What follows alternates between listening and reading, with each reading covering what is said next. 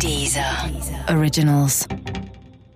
Musik, Hörbücher, Hörspiele und Podcasts findest du kostenlos auf www.dieser.com. Wissensnacks. Der Lungenautomat. Gerätetauchen ist in.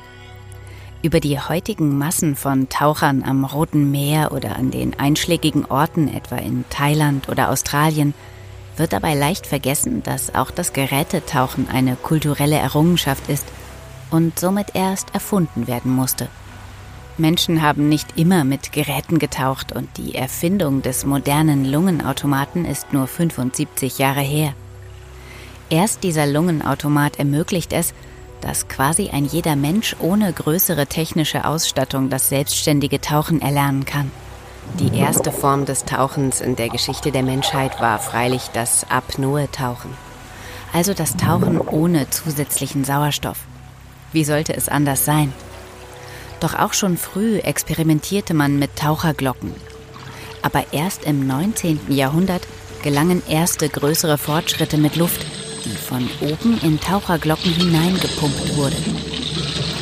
Anfang des 20. Jahrhunderts erlaubten neue Materialien dann die Herstellung von Tauchermasken und Taucherflossen. Schließlich entwickelten ab 1942-43 Emile Gagnon und Jacques Cousteau das erste breitensporttaugliche Drucklufttauchgerät namens Aqualung. Beim Tauchen mit solchen Geräten trägt der Taucher oder die Taucherin den Sauerstoff in Flaschen auf dem Rücken. Das erste Problem, das dabei gelöst werden musste, der Sauerstoff in der Flasche steht unter einem Druck von bis zu 200 Bar. Menschen an Land atmen aber immer nur Luft mit einem Druck von 1 Bar ein. Folglich muss der Sauerstoffdruck irgendwie heruntergeregelt werden. Das zweite zu lösende Problem hat auch mit dem Druck zu tun, aber nicht mit seiner absoluten Höhe, sondern mit den Druckschwankungen. Taucher befinden sich nicht immer in einer einzigen Wassertiefe. Sie tauchen vielmehr auf, sie tauchen ab und sie tauchen in verschiedene Tiefen. Mit der Wassertiefe steigt aber auch der Druck auf den Taucher und zwar alle 10 Meter um etwa ein Bar.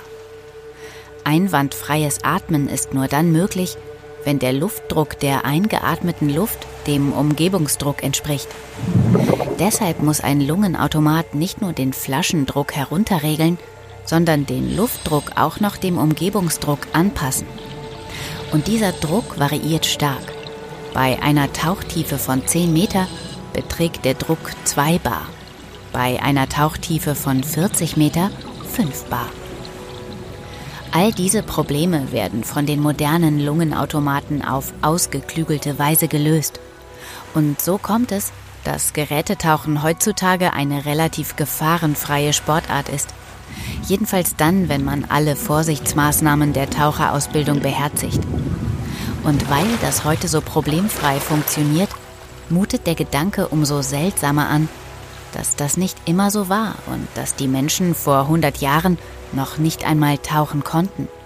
Jedenfalls nicht mit Geräten.